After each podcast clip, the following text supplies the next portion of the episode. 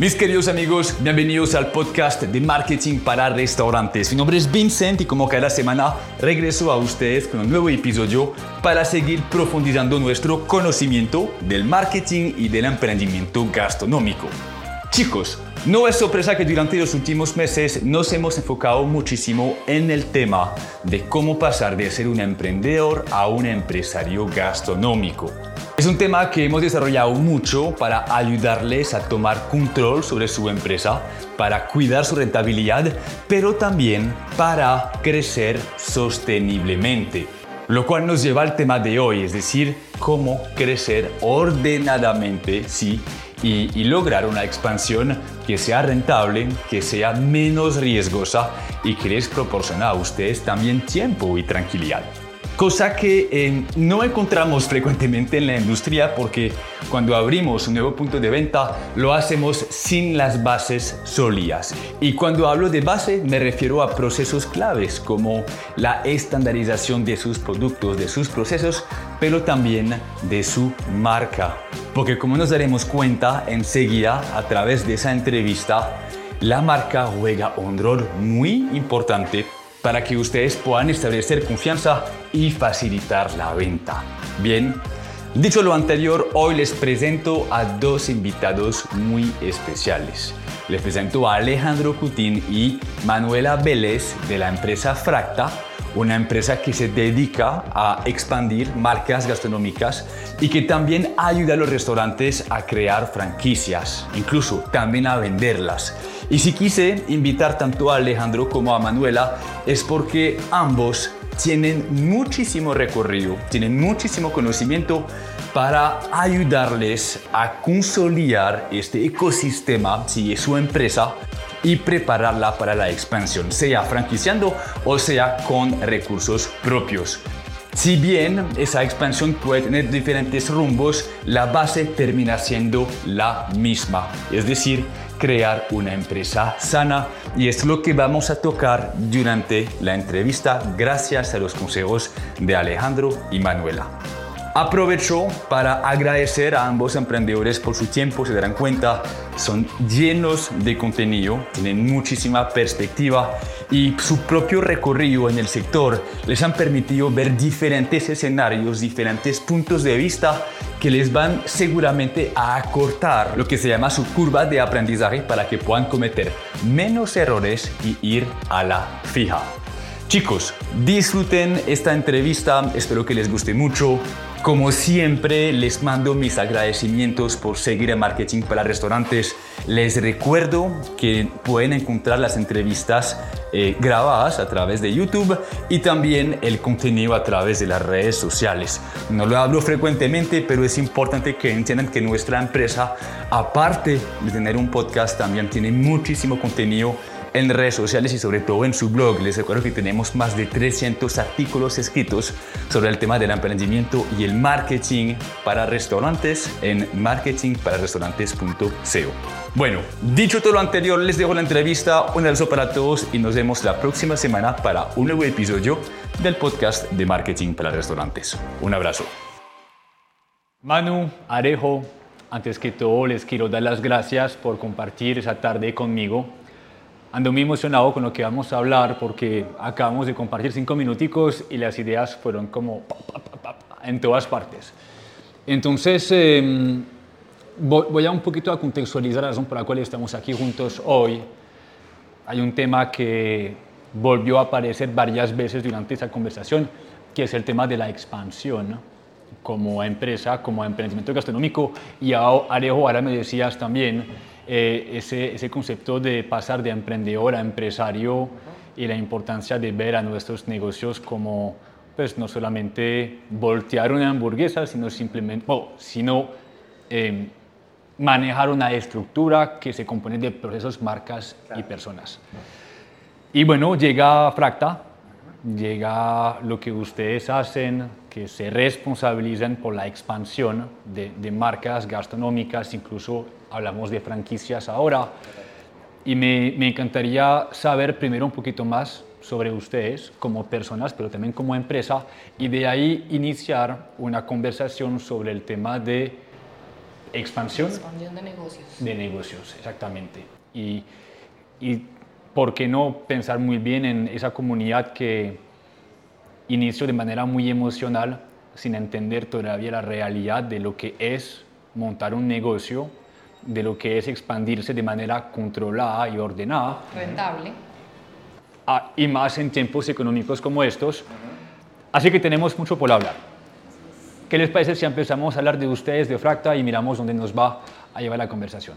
Gracias. Yes. ladies first. Ladies first, por favor. Bueno, soy Manuela Vélez, soy ingeniera administradora, tengo una maestría en mercadeo y ha sido como, digamos, mi gran énfasis durante todo este tiempo. Hace, digamos, ya varios años estamos trabajando en este tema de expansión de negocios, en el cual nos encargamos de que precisamente emprendedores y empresas pequeñas sigan su camino de expansión a volverse empresarios, a que sus negocios se vuelvan empresas bajo diferentes modalidades. Eh, aquí viene entonces Fracta, eh, lo que somos muy reconocidos por, el, por el, la metodología o digamos el modelo de franquicias de volver empresas franquicias y que crezcan vía franquicias, que ahorita vamos a profundizar un poquito más en ese tema. Correcto. Mi nombre es Alejandro Cután, yo estudié negocios internacionales, tengo un MBA eh, y digamos que tuve una carrera en el mundo corporativo eh, muy convencional, pues en, en, compañías grandes, medianas y multinacionales, pues familiares, de todo. Pero desde muy, desde muy joven, casi que recién salido de la universidad, eh, tuve la vena de emprendedor. Entonces mi primer emprendimiento fue una cadena de alimentos. Yo, eh, digamos, participé de un proyecto de creación de marca, apertura de puntos de venta propios, luego venta de franquicias y luego venta de la compañía. Y eh, digamos que estaba muy joven, pues muy pelado, como dicen acá, eh, y haber vivido el ciclo de crear una marca, expandirla y venderla, mm, digamos que mm, me permitió empezar a asesorar otras marcas en su proceso que querían abrir en otras ciudades o que querían eventualmente vender su marca y vender su compañía. Como yo ya lo había hecho sin mucha estructura, sin mucha experiencia, pero pues ya lo había vivido, eh, lo empecé a hacer de una manera empírica, pero luego mmm, digamos, convertí ese hobby en una, en una pasión ya, en una, en una compañía. Y luego hace un par de años me certifiqué ante la International Franchise Association como experto en franquicias. Entonces nosotros somos la única firma colombiana avalada por la Asociación Internacional de Franquicias. Nosotros ayudamos a las marcas a expandirse bajo las buenas prácticas internacionales. Colombia no es un mercado regulado en términos de franquicias. Entonces tú aquí ves franquicias profesionales y franquicias de garaje que mm. literalmente se empiezan a parecer más a esquemas piramidales o a cosas muy irresponsables que logran vender muchas unidades pero que no tienen detrás una estructura que soporte ese crecimiento. Entonces son muy buenos para vender, pero muy responsables para, para prestar soporte. Entonces son esas marcas que tú ves crecer muy rápido y que de un momento a otro dices, pero ¿qué pasó con, con estas marcas? Y es porque no recibieron un soporte profesional. Eh, entonces nosotros somos abanderados del sistema opuesto, de decirles, no, vamos a ayudarles a crecer, pero de una manera responsable para la marca y para sus inversionistas. Crecimiento controlado y rentable. Y rentable. Hablamos un poquito más de Fracta, que, que bueno entender esa estructura que acaban de mencionar, porque a la hora de querer crecer, incluso me regreso, porque ahorita estábamos hablando de, eso, de la expansión, y yo estaba convencido que una persona cuando inicia su negocio dice, bueno, mi, mi proyección va a ser esta, voy a tener 50 puntos de venta en 10 años, y hablamos del sector gastronómico y nos damos cuenta, me estaban diciendo que una persona en regla general inicia desde la la emoción, porque la abuela tal cosa, porque me encanta la cocina y no sabemos para dónde Sí, o sea, digamos que la teoría es que cuando uno va a montar un negocio, uno monta un plan de negocios, uno hace unos planes estratégicos a largo plazo, a 5 o 10 años, hacia dónde quiero ir, dónde quiero estar en 10 años, pero la realidad de lo que nos encontramos en la industria todos los días es que son emprendedores muy empíricos, que empieza desde una pasión, desde el querer reunir a la familia, a los amigos, a que tengo unas recetas chéveres de mi abuela, hablando solamente pues, del sector gastronómico, a que tengo una habilidad o un talento pues, en la cocina, a que me fui para otro país y traje esta idea y la quiero montar, o a que simplemente empecé vendiendo brownies en la universidad y se me creció y tengo una repostería hoy. Pero nunca está esa proyección de crecimiento de negocio o ese plan de negocios estructurado. Entonces lo que nos encontramos son compañías pues, o marcas muy exitosas, pero muy desde lo empírico, ¿cierto? Entonces sin sistema, sin una estructura interna eh, y con, digamos, bastantes vacíos en ese tema que por supuesto se pueden construir, pero que empiezan, digamos, como a sobrepasar el, el, emprendedor se empieza a sentir muy abrumado con el crecimiento porque como no tiene la estructura para soportarlo, empiezan como a sentirse muy ansiosos con los temas de crecimiento. Son compañías que no pueden crecer más porque dependen del dueño o del creador, del fundador. Y él es el corazón, el motor de la compañía. Como no tiene nada sistematizado, no tiene nada estandarizado, le pone todo el amor, todo el entusiasmo, toda la pasión, pero si llega a faltar esa persona, hasta ahí llega el negocio y los negocios deben, deben ser sostenibles en el tiempo, deben perdurar, esté o no esté el fundador. Y eso solo se logra si se estandariza, si se procedimenta, si tienes sistemas de información, si tienes una estructura que soporte ese crecimiento. Y si se planea, pues por supuesto. Si planeas, es, una actividad que todas las empresas deberían hacer, una planeación estratégica pues, de su negocio. Lo, que voy a decir va a ser un poquito controversial. Eh, lo hablamos esta mañana cuando te decía que la coyuntura económica que está pasando hoy em, como fuerza los emprendedores ya a ver el negocio como un sistema, algo sistematizado, con procesos, con números, con personas. Y si hablo de controversia es porque si bien hay personas que se quiebran hoy en día, por fin nos estamos dando cuenta que un negocio de comida no se puede llevar como una simple cocina, sino verdaderamente como una empresa porque hablabas de rentabilidad ahora y acabas de, de hablar de delegación. Y, siento que el mayor temor de un emprendedor gastronómico es no poder delegar y quedarse toda la vida en el negocio y no poder como gozar de tranquilidad en el futuro. ¿Desde dónde en este caso iniciaría este orden o esta tranquilidad para luego delegar y por qué no expandir? Sí, ese es, el, ese es el principal temor de las marcas cuando, cuando están pensando en expandirse. Que solamente la abuela o solamente el chef es el único que sabe untarle la crema a la galleta o es el único que sabe la temperatura de la carne. Un negocio que dependa de una persona está destinado a fracasar. Y hay estadísticas fuertes. Eh, Confecámaras, que es el gremio de las cámaras de comercio en Colombia, dice que entre el 65 y 70% de los negocios, y la gran mayoría son gastronómicos, que digamos no tienen marca registrada, no tienen soporte, que son emprendimientos de esos muy emocionales, muere antes de los tres años. Por el contrario, más del 90% de las franquicias sobreviven más allá de los cinco años. ¿Por qué? Porque tienen una marca, tienen un soporte, eh, tienen el apoyo de un, de un de un sistema que les permite funcionar esté o no esté el dueño. Por supuesto que si está el dueño funciona mejor, pero cuando el dueño falte, alguien debe soportar ese, ese crecimiento de esa estructura. Entonces, entonces sí, definitivamente, ¿cuál es, ese, ¿cuál es ese momento donde una marca dice, bueno, ya sí puedo crecer o, no? Nosotros hemos definido unos criterios que hemos ido aprendiendo con los años. Lo primero es, tú tienes que tener una marca registrada la gente dice, sí, yo ya la registré en la Cámara de Comercio. No, una cosa es registrar el establecimiento, otra cosa es proteger tu propiedad intelectual, tu marca, tu logo, tu, tu, la música de tu de tu eslogan, etc. Eso se hace ante la Superintendencia de Industria y Comercio y te otorga una protección por 10 años.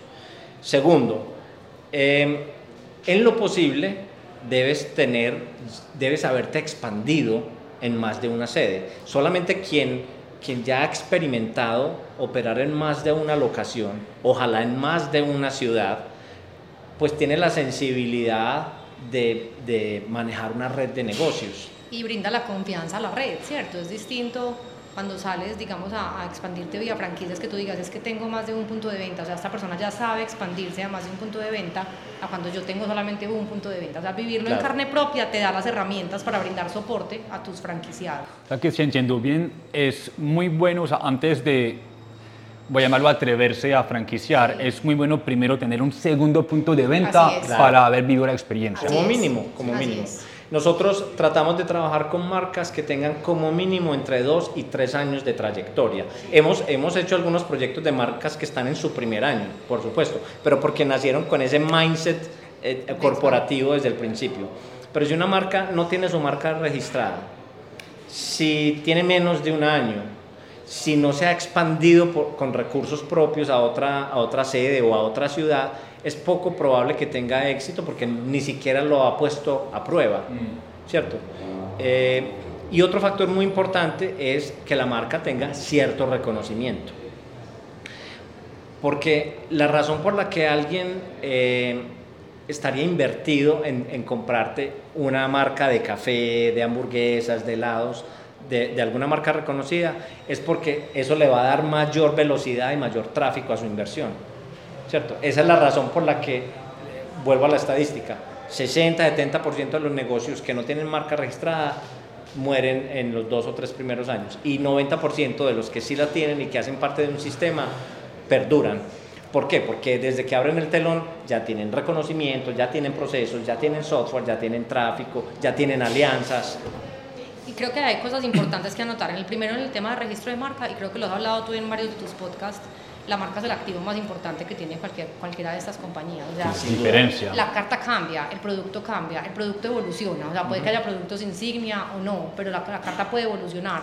Pero la marca detrás, pues, o la marca bajo la que se construyen estos, digamos, estos valores, esta, toda esta arquitectura, es el activo más importante. Si mañana, si esa marca no está registrada y mañana te toca cambiar tu nombre, hablemoslo en, en un escenario micro, solamente en Instagram, ya perdiste un recorrido demasiado grande que tenías adelantado. Entonces, yo creo que es un primer muy, muy buen mensaje para todos los emprendedores y es no ensayen primero a ver si les va bien y después registren la marca. Es considérenlo dentro de las primeras acciones a hacer con, su, con, sus, con sus negocios, con sus empresas. Registren la marca. Que si fracasa, bueno, pero, pero es, un, es un riesgo que vale la pena tomar en este momento, porque si coge muchísima velocidad, como nos ha pasado a nosotros, con muchas marcas que acuden a nosotros, que lo que pasa es que ya cogió muchísima velocidad y vienen como se me creció el enano y me tengo que expandir, pero no tengo la marca registrada y resulta que ya hay una marca con, esa, con ese registro, le ponen una objeción. Bueno, pasó con una marca de, de pollos que ya llevaba más de 30 años en el mercado y cuando nos contactaron, lo primero que les pregunté, ¿tu marca está registrada? Sí, sí, revisemos, no estaba registrada. O, o sí estaba registrada, la, la había registrado alguien más. Y ellos no eran dueños de ese nombre entonces, después de 30 años de trabajarle un nombre de posicionamiento, les tocó cambiar. Y precisamente es la razón por la que decíamos un posicionamiento de marca. Si tú mañana vas a, salir a expandir tu negocio, pero es que ya no me llamo Pollito Pérez, sino que me llamo Pollito Tito, pues Pollito Tito no lo conoce nadie, ya no te la compro. Entonces es el mayor activo de, tu, de, tu, de tu, empresa, mm. primero que todo. Incluso lo más lento, porque bueno, un una sistematización de procesos, etcétera, se demora de pronto semanas, sí, o meses, pero la percepción de una marca, la confianza del consumidor. La construcción de esa posición de posicionamiento. Esa es la palabra, dijiste la palabra clave que nosotros transmitimos. Usted quiere eh, que su negocio perdure y usted quiere atraer inversionistas, genere confianza. ¿Cómo genera confianza? De usted el primer paso, registre usted la marca, abra usted una segunda sede, eh, paute su marca eso genera confianza. Y ahora lo que hablábamos de la segunda sede es algo que te dije inicialmente ahorita y es cualquier empresa que quiera tener más de un punto de venta ya debería estar funcionando como franquicia. Sí, claro. Ya debería tener estandarizados sus procesos. Es que, y, precisamente eso, cuando el negocio depende del dueño, es que el dueño no es sino uno, no te puedes duplicar, puedes poner a tu esposa, a tu mamá, la de la receta, pero no eres tú. Entonces, mientras más vas creciendo, ese problema se te va a hacer mucho más grande. Entonces, si no estandarizas esos procesos, o sea, ya deberías de estar funcionando, aunque todos sean tuyos, esos puntos de venta, ya deberías de estar funcionando como, como una franquicia. Y no solamente estén en los procesos, sino la auditoría, los indicadores, los reportes que te generan a ti. Las economías de escala en las compras. Claro. Ah, elaboramos sobre esto, chicos, porque yo, yo quiero, eh, volviendo al tema de emprendedor a empresario, ¿sí? Eh, y ese concepto, ahorita lo escucho, de franquiciabilidad. Es decir, si bien no vas a franquiciar tu negocio, de pronto tu proyección, tu expansión no contempla eh, la venta de tu marca y, y, el crecimiento con otras personas, puede que uno quiera crecer solo, pero desde el momento que ya uno empieza a expandirse, bueno, ya, procesos estandarizados, equipo de trabajo capacitado, eh, los productos... Sistema de venta. Sistema de venta. Podríamos de pronto elaborar un poquito más sobre eso y, decirle a la comunidad, mira, ya a partir del punto de venta número 2 o incluso, no, punto de venta número 1 para emprender, ten en cuenta esas cosas. Toma, toma por ejemplo algunas marcas reconocidas de Colombia y, una marca que todo el mundo reconoce y quiere, Crepes and Waffles. Sí. Todo el mundo dice, ah, yo quiero un Crepes and Waffles. Bueno, Crepes and Waffles no vende franquicias. El 100% de sus puntos de venta son propios. Pero no por eso, no, eh, no quiere decir que no son rigurosos en su proceso de, de expansión, de entrenamiento, de estandarización. Ellos, por ejemplo, antes de abrir una ciudad, se aseguran de tener un centro de producción para poder abastecer esa ciudad. Porque imagínate tú, tú eres eh, la marca de hamburguesas más exitosa de Medellín y quieres abrir en Bogotá o en, o en la costa y crees que, que, es cuestión de mandar el inventario. Y luego te das cuenta que la cadena de frío, que las autopistas en Colombia son terribles, que los paros de carretera y tú dices, yo no puedo depender del abastecimiento de Medellín, yo tengo que desarrollar mi cadena de abastecimiento localmente, conservando los mismos estándares o mejor aún, tener un pequeño centro de producción en esa ciudad para, para abastecimiento de producto fresco. Entonces, es la marca la que tiene que dar el primer paso. Crepes and Waffles es una empresa de Bogotá, pero aquí en Medellín tiene un centro de producción donde hace sus helados, donde hace sus masas para los, los crepes y los waffles. Entonces, no venden franquicias, pero funcionan como, una, franquicia, perfecta. Entonces, ¿cuáles son los criterios que debería tener en cuenta una marca? Debería tener sus procesos estandarizados. ¿Procesos de qué? Procesos son todo. Procesos es la experiencia de la marca, o sea, la experiencia de la marca tiene que estar definida, la arquitectura de marca, digamos, el ADN de la marca tiene que estar definido. Y eh, no me quiero pues como meter mucho en ese tema porque a mí me encanta hablar de esto, pero tener el ADN de la marca no significa solamente hacer un manual de marca, sino ah, que tiene muchísimos componentes, ¿cierto? No solamente es el logo, los colores, no es eso, es tener la experiencia de marca definida y es lo que más miedo le da normalmente a los emprendedores y a los empresarios de este país y es soltar a un como es que si le entrego mi marca a un franquiciado qué va a pasar me da miedo soltarle mi marca lo primero es que bajo el modelo de franquicias tu marca sigue siendo tuya, eso lo podemos pues como profundizar ahorita. Y lo segundo es que si tú tienes todo eso que estamos mencionando, que voy a seguir estandarizado, no hay por qué temer que la experiencia de tu marca se degrade o cambie porque está en manos de otra persona. O sea, si tu sistema está bien montado, si los procesos están bien montaditos, si el sistema de ventas está bien estructurado, si la marca está bien definida, no hay por qué perder esta, esta experiencia. Y precisamente vuelvo al, al, tema de Crepes and Waffles. Tú vas y te atienden exactamente igual aquí en Bogotá, en Barranquilla. Eh, huele a exactamente lo mismo. La carta la entregan de la misma manera. Entonces es precisamente conservar esa experiencia. Entonces, ¿qué debería tener? Todos los procesos estandarizados, desde marca, desde todo el tema de operaciones, todo el tema de producto. Eh, Alejo, el sistema de información, las compras, el entrenamiento. el sistema de personal, o sea, todo el tema de contratación de personal, de capacitación. El sistema de ventas es un tema muy importante y creo que es algo que normalmente la gente obvia eh, y empiezan a hacer, digamos, las cuentas en un Excel como si fuera un cuaderno cuadriculado o en un cuaderno. Y no, no debe ser así, debe haber un sistema que te arroje unas ventas, que te permita analizar, que te permita sacar reportes para tomar decisiones estratégicas, ¿cierto? Y creo que lo más importante de todo, el primer paso, es que conozcan su costo y su margen. No, no hemos hablado de dos temas muy importantes acá y es Colombia y los países latinoamericanos, pero especialmente Colombia, se caracteriza mucho por la informalidad en los negocios. En todo. Y, en todo. y otro tema muy importante eh, relacionado con esto es el, el, tema jurídico.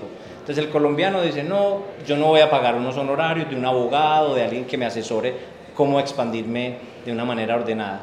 Pero sí les parece muy apropiado empezar a otorgar el permiso a terceros, a otras personas, para que usen su nombre en otras ciudades. ¿Cierto? Y no suscriben un acuerdo que separe la, propiedad de la marca. Entonces aquí en Colombia ha habido casos de compañías que se expanden de esa manera, logran captar personas para que inviertan en su marca, en su expansión, pero no, no dejan eh, explícito bajo qué figura. Entonces con el tiempo eso empieza a parecerse mucho a una sociedad, ¿cierto? Y luego alguna de estas personas reclama después de unos años dice, yo soy Yo soy socio fundador, yo hago parte de esta red de negocios hace 10 años. ¿Y quién dice que no si no hay nada que lo... Entonces ahí es donde tú, tú empiezas a ver, pero ¿qué pasó con esta marca que se llamaba Doña Rosa y ya se llama Don Alcides? O, o, qué pasa con, con estos restaurantes que se llamaban de una manera y ya se llaman de otra, pero son los mismos meseros y las mismas personas? Y es precisamente por la informalidad en sus procesos. Entonces creo que aquí palabra clave es formalidad. Formalidad. En los procesos, en, todo. Seas o no franquicia. Porque, por ejemplo, los restaurantes de carretera muy reconocidos, Doña Rosa, El Rancherito, todos esos restaurantes son muy exitosos, facturan muy bien, están ubicados en, en las entradas, en sitios estratégicos, las entradas de las ciudades. Perfecto, logran abrir varias sedes. Pero cuando tú empiezas a ver cómo, cómo lograron esa expansión, lo hicieron con amigos, con primos, con hermanos, sin, sin que haya una, digamos, una, unas reglas del juego claro entre ellos. Entonces, es un, es un riesgo innecesario. Pues. Y, también es la conversación que tenemos a cada rato, es como que sí, es que nosotros queremos, o sea, queremos, un primo quiere montar el restaurante en Bogotá, mm. pero es que es un primo, eso no es una franquicia. No, sí, es una franquicia es que tiene que ser una franquicia, porque es que ¿cómo vas entonces a asegurar que la experiencia de tu, de tu marca restaurante siga, siga uniforme y a proteger precisamente, digamos, la individualidad de tu marca, ¿cierto? Aunque sea amigos y familia, es mejor pues esto, esto suena como a unas capitulaciones de un matrimonio, pero precisamente es eso. O sea, es, un matrimonio. Es, un matrimonio. Es más, eh, eh, eh, tenemos casos cercanos de mm, marcas que están compuestas por cuatro o cinco socios originales. Si algún socio de ellos quiere abrir una sede de manera independiente, tienen que hacer un contrato de franquicia, porque si no se entiende que esa expansión es orgánica de la marca. Pero si es un socio el que dice, no, yo quiero abrir en Barranquilla, no, yo solito quiero abrir en Los Ángeles o en Miami o en Madrid, tiene que ser una franquicia, porque si no, eh, ¿Qué, los hace pensar que los otros cuatro no hicieron parte de ese negocio? Y ese socio le compra una franquicia a la sociedad de la que también es parte. Entonces nosotros hacemos también ese acompañamiento jurídico para que se proteja sobre todo el patrimonio y, y se separe la titularidad de la, de la marca. Pero creo que ahí la formalidad es como la palabra clave. Sí, formalidad. Es, lo que hace falta. Digamos que es muy difícil como interiorizar ese tema y uno no dejarlo pasar como después, después, después. Voy a empezar a ver primero cómo me va y después formalizo, pues o después sí me, me vuelvo formal, pero se corren riesgos, se corren riesgos y lo vemos a cada rato con, con, empresas que se volvieron muy exitosas y ya están en un riesgo grande, digamos, de perder su marca o de perder lo que han construido mm. por no operar bajo la formalidad. Pero el reto que yo veo Mira que en todo lo que estamos hablando va conectado con cómo piensa la persona desde sus inicios y como bien lo, lo dijeron, es que uno no empieza siendo empresario, sino empieza emprendedor y con la experiencia se convierte en empresario. Incluso yo, no sé si eso es un dato real, pero mi amigo me, me, me explicaba que cuando un empleado, después de trabajar 10, 15, 20 años en una empresa, emprende, tiene más probabilidad en regla general de ser exitoso porque ya de alguna manera tiene un entendimiento de lo que es manejar una empresa o algo así, en lugar de empezar temprano y no saber lo que uno hace. A lo que voy con eso es, pucha, ¿por dónde, eso, eso no será un poquito del, del contexto de hoy, pero por dónde es que uno inyecta una dosis de conciencia en los emprendedores entendiendo que también no contamos con una estructura educativa en Colombia que se responsabilice por este conocimiento. Yo creo que este es un espacio mm, propicio para eso, precisamente mm. educar a todo el sector gastronómico, eh, que son, pues, digamos, nuestros grandes clientes también. Así es. De que la, la manera como, como pueden crecer su negocio puede ser orgánica hasta cierto punto, porque el dinero es finito, mm. ¿cierto? Uno puede crecer con recursos propios hasta cierto punto y ya a partir de ese momento, eh, si está organizado como negocio, como procesos, con marca registrada, tiene software, podría atraer inversionistas para seguir creciendo, sin tener que comprometer recursos propios.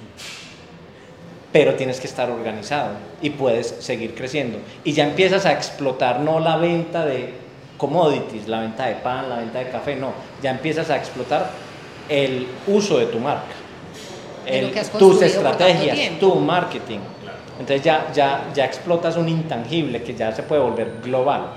Y yo creo que de lo que hablaba, de espacios como este, y creo que es muy, que es muy característico el sector gastronómico como tantas otras industrias, finalmente es un sector creativo. O sea, es un sector creativo, así como la industria de la moda, que es tan fuerte en esta ciudad y por la que, que yo trabajé por muchísimos años. Empiezan todos los emprendedores del sector moda, textil y del sector gastronómico como un emprendimiento creativo.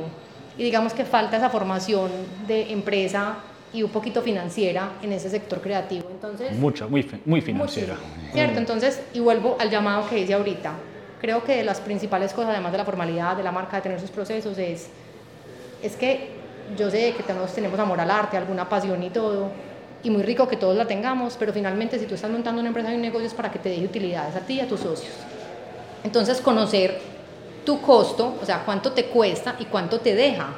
No tienes que conocer un PIG completo, es simplemente saber tu producto, cuánto te cuesta y a cuánto lo vendes. Eso es el margen. Creo que podemos, pues, como, como simplificarlo ahí. Es mucho más extenso, por supuesto, pero es básico como es. O sea, estoy o no estoy ganando plata, ¿cierto? Entonces es como, como el principio de volverse una empresa. Creo que es eso. O sea, estoy o no estoy siendo rentable.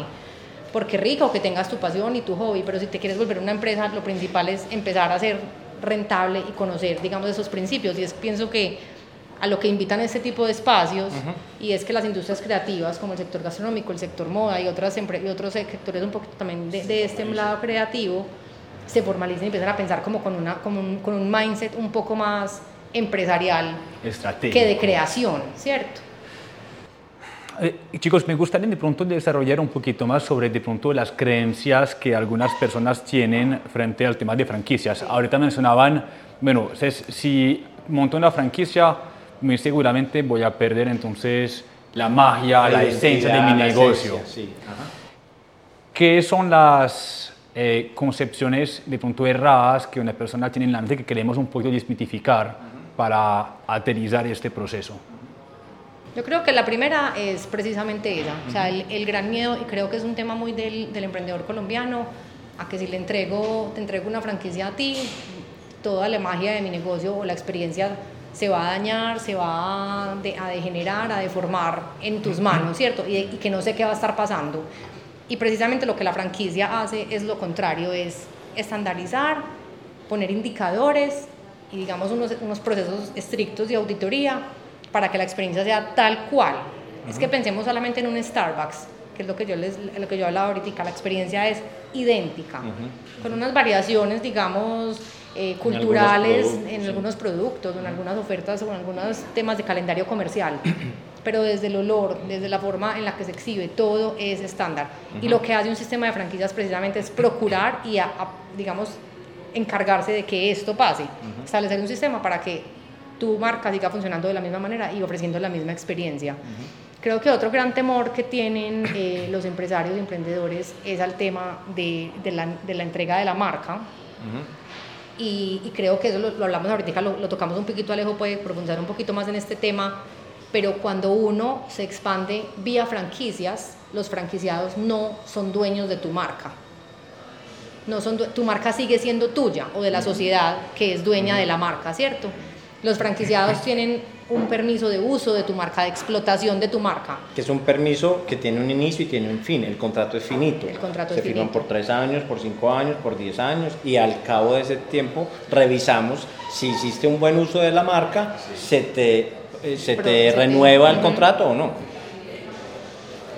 Por ejemplo, siguiendo este hilo conductor, pues, creo haber entendido que la actividad comercial de la empresa es como unificada o, o más bien que el franquiciado, o sea, el que compra la franquicia, no tiene mucho poder sobre las decisiones comerciales, creación de productos, lo que sea. Yo diría que no solamente no mucho, sino casi nada. Nada.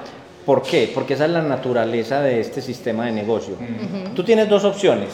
Vamos a, vamos a poner un ejemplo bien colombiano. Alguien recibió una herencia o la liquidación, salió desempleado y recibió un dinero, vendió un carro y tiene, no sé, 100 millones de pesos para invertir en un negocio. ¿Qué hago con ese dinero? El común de la gente opta por el camino más difícil y es voy a montar mi negocio. De A a Z. Desde cero. Entonces, posicionar una marca, crearla, registrarla, estandarizar tus procesos, te va a tomar como mínimo dos o tres años. Y así puede que sea un negocio muy rentable, puede que esa persona pasó por el mundo corporativo, trabajó en banca de inversión, sabe de números, pero como su marca no tiene posicionamiento, pues al principio va a la tía, los amigos del colegio, los vecinos, pero no tiene un posicionamiento, una recordación relevante. Entonces se le empieza a agotar el combustible, se le agota el flujo de caja. Y, y puede que el margen sea del 50, del 60, del 80%, no importa. Pero si no tiene un volumen de ventas que soporte la estructura de gastos, así sea muy rentable el producto, así sea muy innovador, se te acaba el combustible. Un sistema de franquicias, por el contrario, dice, mira, tú quieres ganar dinero, este es el guion, así saludas, así, así haces el producto. Así abres, así cierras. No tienes que pensar, tranquilo, si usted sigue este, este, estas reglas del juego, que nos han funcionado por 10, por 20, por 30, por 50 años, tú vas a ganar dinero nosotros nos encargamos de las compras, del desarrollo de producto, nosotros nos encargamos de los proveedores, del software, de la comunicación y el marketing. Tú solamente encuentra una buena ubicación para tu negocio, contrata 3, 4, 5 niñas para que te operen tu negocio, ¿cierto? Y ya, el, producto, el producto te llega, el producto ya está estandarizado, ya está probado. Pon, selecciona un buen equipo de trabajo, coaching a tu equipo de trabajo y ya, todo lo demás ya te lo resolvemos nosotros.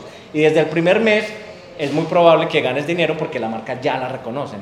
Ese, esa es. Y precisamente eso es lo que buscan los inversionistas cuando buscan una franquicia. Es, yo no quiero estar pensando en que mañana tengo que actualizar el menú, en contratar un chef para que me desarrolle producto, no quiero estar pensando en campañas de marketing, no quiero estar pensando, ¿cierto? Obviamente, por supuesto, hay muchos franquiciados que tienen ideas y son muy bien recibidas en la red, siempre y cuando vayan, digamos, con el, con el ADN, pero no es lo normal. Lo normal es que es que te dediques a generar dinero y a las ventas, porque ya todo lo otro lo tienen controlado desde allá. O sea, tú ya, tú te montaste tu punto de venta y cada seis meses te llega una renovación, si, si así está estipulado del producto, si este producto no vende te lo cambian, o sea, ellos están pendientes de todo este manejo del portafolio, del marketing, de los procesos, de es todo. Montarse un sistema de negocios que ya, tiene éxito comprobado. Así ya. es.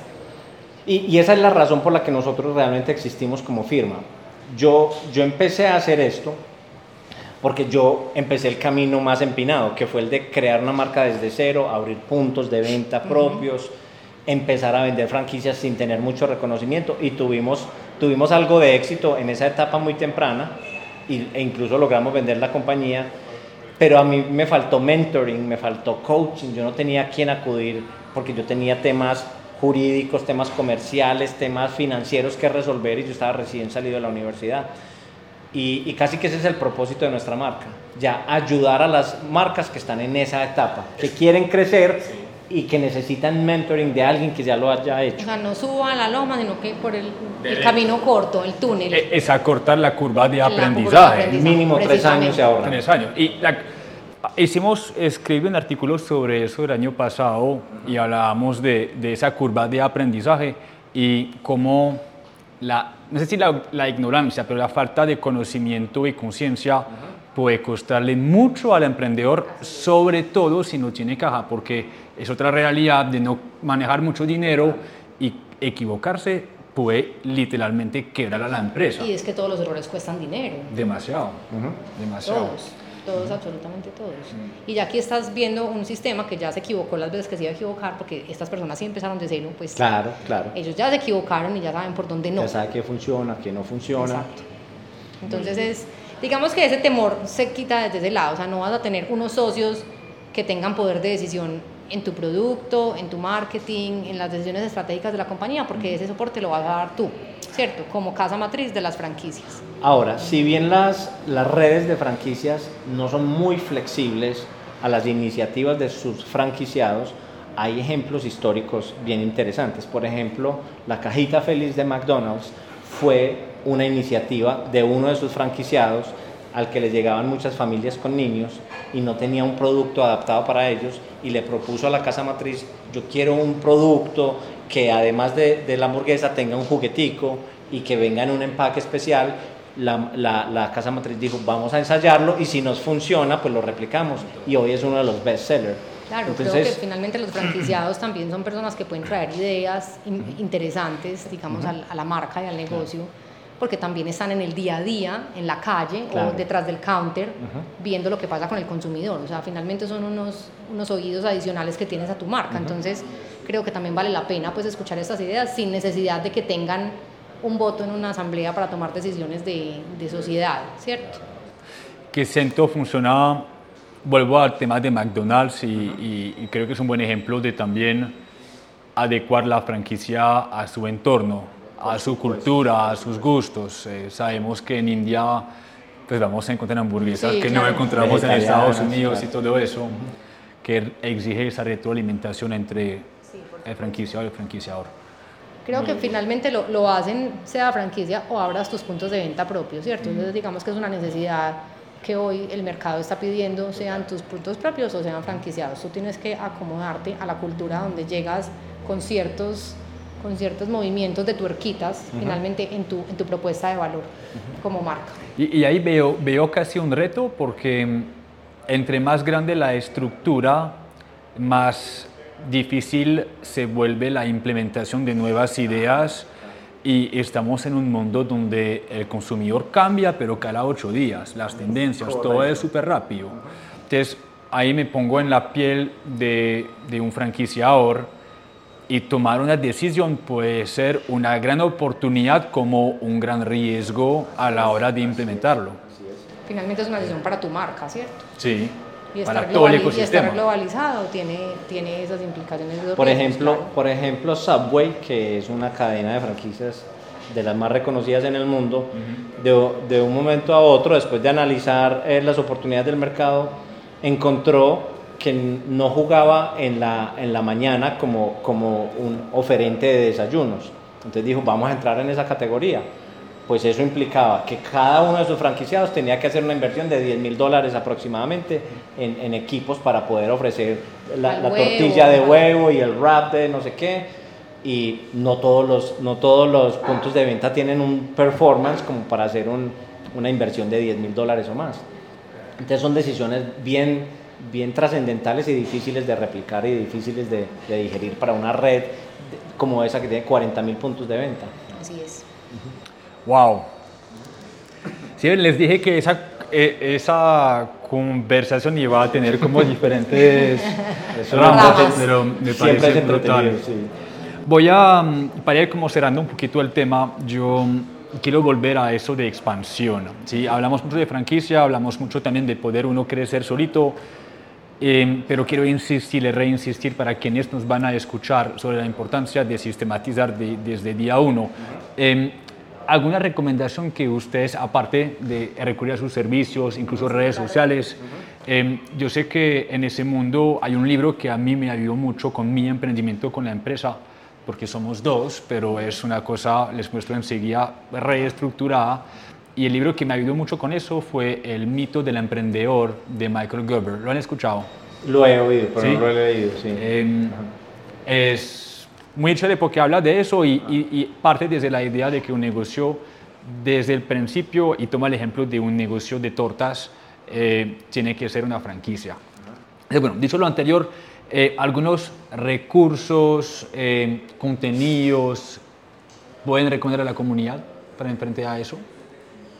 Sí, yo pienso que, a ver, la, la academia se queda corta definitivamente para para la industria gastronómica y para muchas industrias. Mm. Es más, yo siento que la academia le enseña a la gente a cómo ser empleado y cómo seguir instrucciones, no cómo emprender, cómo arriesgarse, cómo tener iniciativa.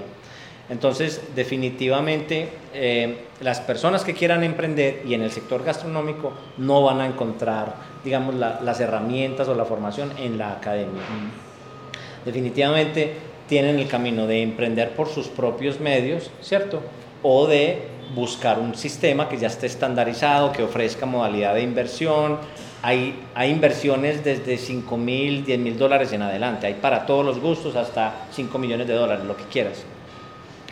Eh, hay mucha literatura en internet, hay libros, hay podcasts, hay algunos referentes eh, mundiales. Eh, hay países donde ya está regulado esta industria, eh, especialmente en Norteamérica y Europa, ya está regulado. Entonces, eh, los mismos gobiernos han redactado, digamos, eh, procesos de cómo incursionar en, en, la industria gastronómica a través de la franquicia de una manera pues, mucho más exitosa. definitivamente en la academia no está, la literatura está muy en internet, muy en internet. Porque me atrevo a, hacer una propuesta públicamente, me, disculpas Bake.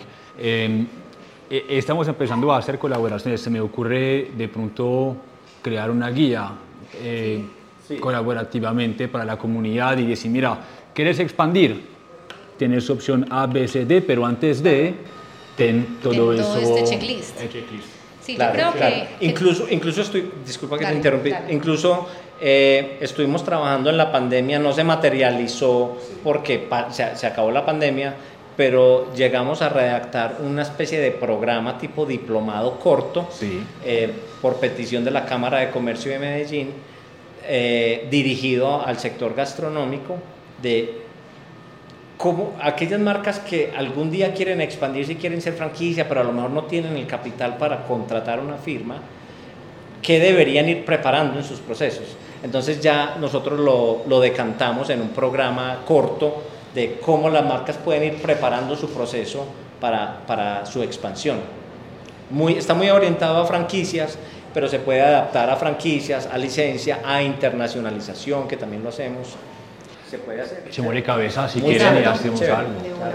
Pero yo creo que, que como emprendedor pues voy a dar como los primeros tres pasos como para pensarle, más que digamos como ilustrarse, o por, supuesto no está en la academia, lo sabemos todos, pues por experiencias nuestras o, de otros cercanos, pero creo que es lo que hemos hablado. O sea, si estás oyendo este podcast y eres un emprendedor del sector gastronómico, piensa que esta puede ser una opción en el futuro, expandirse por esta vía, ¿cierto?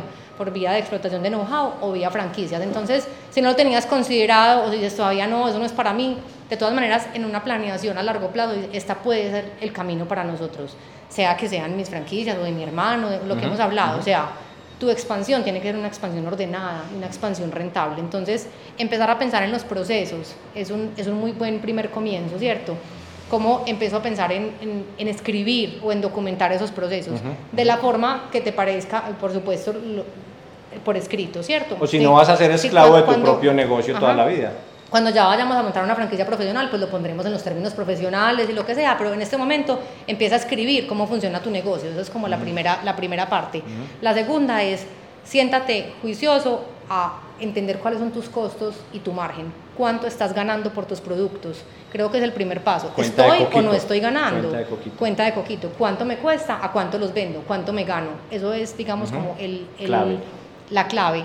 Y la otra es si no tienes registrada tu Registra tu marca, por favor. Corre mañana a hacerlo. Ya, ya. es, es lo cuesta, principal. Pero hay que hacerlo y se demora Eso no también. Cuesta, en Colombia cuesta menos de 2 millones de pesos registrar una marca, o sea, 500 dólares. ¿En Colombia o se, se registra a nivel internacional? No, los registros de marca son por país. Son por país. Ya, Salvo en la Unión Europea que tú sí puedes registrar toda la, la comunidad. Sí. Ya. La, eh, en el quinto libro que, que escribimos hace poco, hay una pregunta que abordamos con, con Rui, que es el dueño de De la Nona, y la pregunta es por dónde es que uno empieza a estandarizar. Y él dice por dónde más duele. Lo que te duele, empieza a documentar y a encontrar una solución, y el próximo dolor, otra solución, y con eso uno va creando la estructura. ¿Es una buena idea? Por supuesto, yo, es, creo que me autoaprendizaje. Sí, creo que me lanzaría al agua diciendo que al, al, emprendedor del sector gastronómico lo que más le duele son las finanzas, por lo que te decía de que la naturaleza de los negocios normalmente es una naturaleza creativa, entonces siempre tiende a irse por el lado donde se siente más cómodo, más feliz y más lleno con su propósito que es desarrollar producto, la creatividad, el, tema gran, de marketing. El gran dolor de la mayoría de las empresas gastronómicas es administración y finanzas. Así es. Son, son muy buenos, son muy buenos en lo creativo, en la experiencia, en el marketing, casi todos son muy buenos en eso, pero en la parte administrativa y financiera es donde definitivamente están flojos. Entonces por ahí empezaría, sin dudarlo. O sea, yo obviamente siempre soy muy dada a lo financiero, pero creo que es el primer gran paso que hay que dar como emprendedor de estos sectores más creativos, ¿cierto? Yo trabajamos mucho con moda y con, y con gastronomía y creo que es a lo que siempre le sacan el cuerpo, como a lo que siempre me volteo y me voy a hacer lo que estoy más cómodo, que es la experiencia, desarrollar producto y todo lo creativo y lo otro lo dejo para después, lo dejo para después y empezamos a darnos cuenta de por ahí se nos escapa el dinero. Hay otro gran dolor también es el tema de los recursos humanos. Ah, no, ese es, es un pilar de todo negocio. Y es un tema muy crítico en ese sector. Sí, sí, sí. Por la informalidad. Exactamente. Y, y, hoy lo mismo, por las condiciones, además que ahora con la digitalización del, pues de, la, de la oferta laboral, podemos ganar igual a un restaurante desde la casa, sin transporte y con más comodidad. Y yo creo que el emprendedor se da cuenta que no solo hay que invertir en marketing, en finanzas, sino también en recursos humanos y en clima laboral. Ese es un gran dolor. Y, siento que también desde la creación de la estructura, porque el empleado, por más que la industria sea un descampadero, eh, el empleado le gusta también proyectarse en una empresa. Entonces, si uno ofrece una estructura con una proyección y una franquicia, hay oportunidades de crecimiento, de mejora, incluso de de volver un mismo empleado. Un franquiciado, eso mismo iba a decir. Mm. O sea, creo que son de las personas que primero hay que considerar en esa red de franquicias, ¿cierto? Porque conocen ya incluso todo el sistema interno. Conocen todo. Y es como tenerlos, digamos, como en la primera fila para esa oferta de expansión de tu marca y no de últimos porque pasan cosas como que salen los hijitos con el nombre un poquito cambiado a copiar tu receta, digamos, en otro lado. Por supuesto, estas personas van a, van a empezar desde cero, ¿cierto? Porque van con el voz a voz y no tienen si un pues, empleado, si un empleado pero es muy importante tener leal, sí, si un empleado leal de tu, de tu negocio manifiesta interés en tener un negocio igual al tuyo, apóyalo, porque si no te va a montar la competencia chiviada. Apóyalo, dale todo el entrenamiento, véndele una franquicia, subsídiale la franquicia, porque, porque es una persona que ya tiene la iniciativa, la experiencia. Y un amor por tu marca. Claro. claro. Ya, ya entiendo por qué encontramos tantos eh, hamburguesas Jerry en, en, Medellín. Exactamente. Estaba pensando en hay, muchos ex Crepes and Waffles, pues, ex El Corral, ex... total. Que ex, eh, por ejemplo, hay una pizza muy famosa que es, son unos ex Piccolo. Sí. Y, por Dios, o sea, ustedes pudieron haber, haber hecho parte de esa red de negocios, porque ellos, ellos venden franquicias. Eh, aprovechen, aprovechen el entusiasmo que ya tienen estas personas y vendan una franquicia, apóyelo. Pero creo que es manifestarlo también. Claro, hay que hacerlo dentro de la red. Hay que hacerlo explícito. Sienten que la única salida es salir a montar lo que ya saben hacer, ¿cierto? Entonces, sí, yo creo que es un tema muy crítico. Creo que no tenemos una receta para el éxito en ese caso del mm. capital humano, pero creo que hay que pensar en todos los empleados de tu compañía como aliados estratégicos no solamente como en un capital que rota, porque rota mucho en esta industria, pero tenés que pensar que ellos son los que están portando el know-how de tu marca.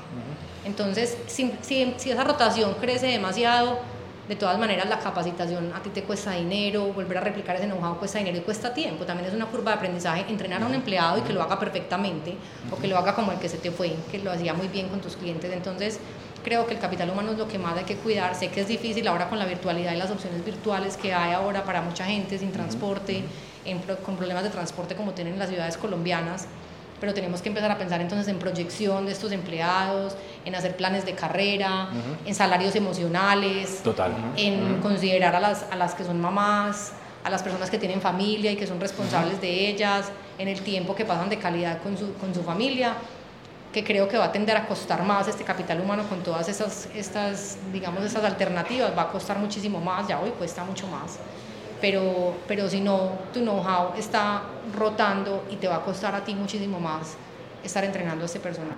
Lo, lo cual sugiere, creo, una inversión también en liderazgo.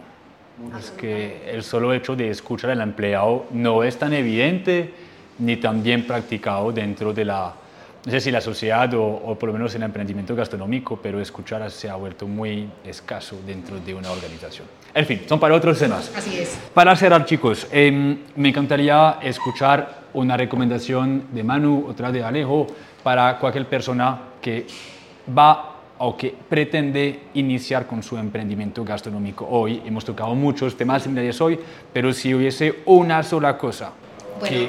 Sí, bien pueda. Yo creo que si vas a iniciar, y creo que con seguridad muchos de los que nos están oyendo ya iniciaron hace poco o hace muchos años, es saquen una semana de abstracción de su negocio, una semana yo sé que es difícil, saquen un tiempo, hacer una planeación estratégica cinco años. O sea, cinco. ¿Qué quiero yo de mi negocio? Sí, porque si una vez uno tiene la planeación de cinco años, hace cada año un plan de mercadeo, ¿cierto? Pero lo primero es yo para dónde quiero que ese negocio vaya, yo cómo lo veo, para dónde voy yo, quién quiero ser en esta industria, o qué papel y dónde me quiero posicionar en esta industria.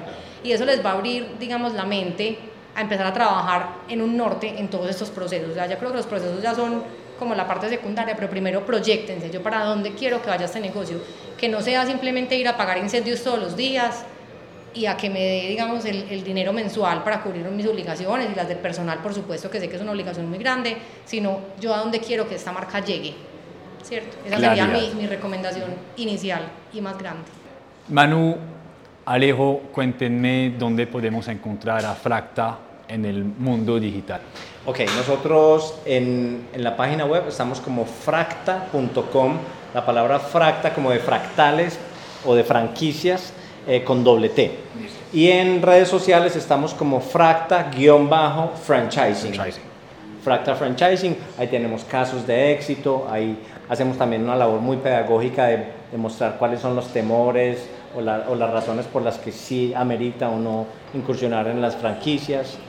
Y obviamente Alejo y yo estamos los dos en LinkedIn, nos pueden encontrar ahí, hacemos contacto y también empezamos digamos, a crecer esta red para que nos apoyemos entre todos. Maravilloso. Digamos esta idea de hacer ese documentico que podemos hacer, incluso lo podemos apoyar de, de una charla o algo así. interesante. Y, convocamos a la comunidad. Claro que sí. Muchas gracias, Vincent. Un placer. A ustedes.